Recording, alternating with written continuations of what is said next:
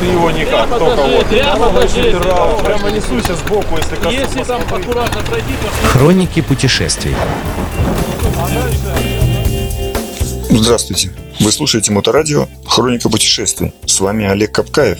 Будьте в движении, а мы в движении по Бутану. Помните, я вам рассказывал о том самом монахе, который делал упор на разную внутреннюю сущность табу и запретов и разрушал их с помощью своих экстравагантных поступков. Делал молитвы и общался с народом.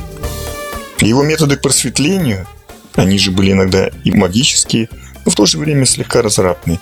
И мы, кстати, их используем до сих пор. Для изготовления детей, например. И чаще для удовольствия. И второе имя его было Святой Пяти Тысяч Женщин. Задумайтесь, почему? Да, кстати, плату он брал местным пивом. После, насколько я знаю. Оно очень неплохое. Чанг называется. Итак, вернемся к его мантрам, учениям и молитвам. Я несколько записал в переводе. Например, любовь к модным украшениям – искушение для женщин. Пресекайте их, одевая их в заплатанные лохмотья. Сейчас актуально. Большой пенис ламы – это пытка для монашек. Спасайтесь от него, криками разбудив соседей. А рождение внебрачного ребенка – это участь блудницы.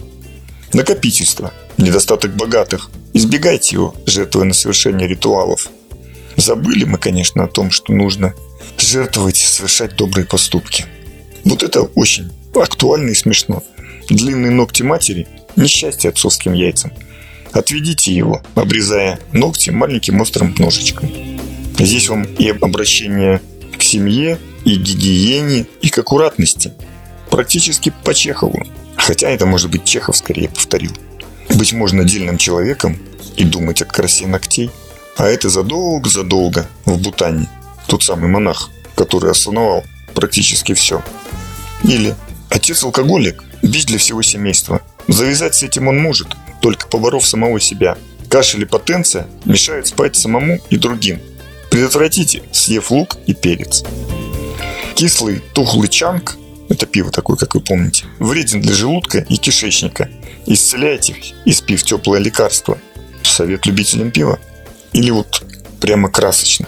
Посреди ночи, когда отец вздыхает, а мать стонет, когда пенис отца проникает в мать, если просыпается смышленый ребенок и начинает смеяться, а самый младший ревет в своей кроватке, прекратите это, дайте детям орехов. С каждой кружки пива приходится писать. Если не поссышь, капает на дверной порог, а если зажать пальцами, начинает бежать из носа. Очень интересное и богатое наследие Бутана открывается нам в этих мантрах. Ну что, страна религиозная, пенис главный символ, посвящены этому храмы, фигурки и сувениры. Принимать это или не принимать, решать, конечно, каждому. Но что-то в этом есть. А теперь вернемся к дороге. Дорога в столицу от Паро полностью высокогорная и одновременно петляет среди лесов. Идеальное сочетание серпантина и окрестностей. Только вот это идеальное сочетание было красиво разбавлено дождем и туманом. А все мосты, кстати, в Бутане, имеют имя. Так что отсчет идет от имени собственного, а не просто по километражу.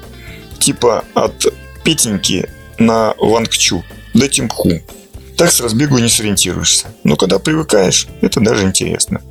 Вот и мы, имея рукописные карты и названия на бутанском языке, слегка повернули не там, вдвоем с Алексеем и вкусили прелести плутаний в полной мере.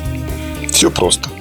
При наличии всего парочки главных дорог на территории страны и протяженности этой самой страны всего в 340 километров, существует множество дорожек между деревнями, городами и горами. Так мы ехали в город нашей остановки. Однако, когда наш с Алексеем пробег составил под 140 километров, на дорогу опустилась кромешная тьма, а воздух превратился в облачный кисель. При этом плотный грунт стал все чаще заменяться глиной и камнями одновременно. Тут-то мы и сообразили, что что-то пошло не так. Дорога сужалась. Теперь, чтобы развернуться в случае принятия решения о возвращении, нам пришлось бы мотоцикл переносить на руках. Столь настойчиво скалы отодвигали нас в пропасть. Когда видимость идущего впереди мотоцикла, на котором сидел Алексей, вернее его ходовых окней, уменьшилась до метра, мы остановились и попытались звать о помощи по телефону, который, конечно, отказывался ловить сеть. Абсолютно. И впору нам было отчаяться. Дождь, туман, облака, серпантин. Высота 3000 метров. Холод пожирает наши бренные тела. Ужас, сказал наши члены. Ну, у некоторых точно. Это было настоящее приключение. Но так как мы были злые сами на себя и на наших друзей, которые отвечали звонки, хотя было всего 4 часа ночи. Странно. И мы представляли, как они сытые, нетрезвые, в тепле, после душа видят во сне своих любимых. Воистину, от любви до ненависти всего 7 часов блужданий в темноте под дождем в горах Бутана. Но все заканчивается хорошо, если всегда это с нами. А что было дальше, я расскажу вам в следующей передаче. Слушайте Моторадио, будьте в движении. С вами был Олег Капкаев. Хроники путешествий.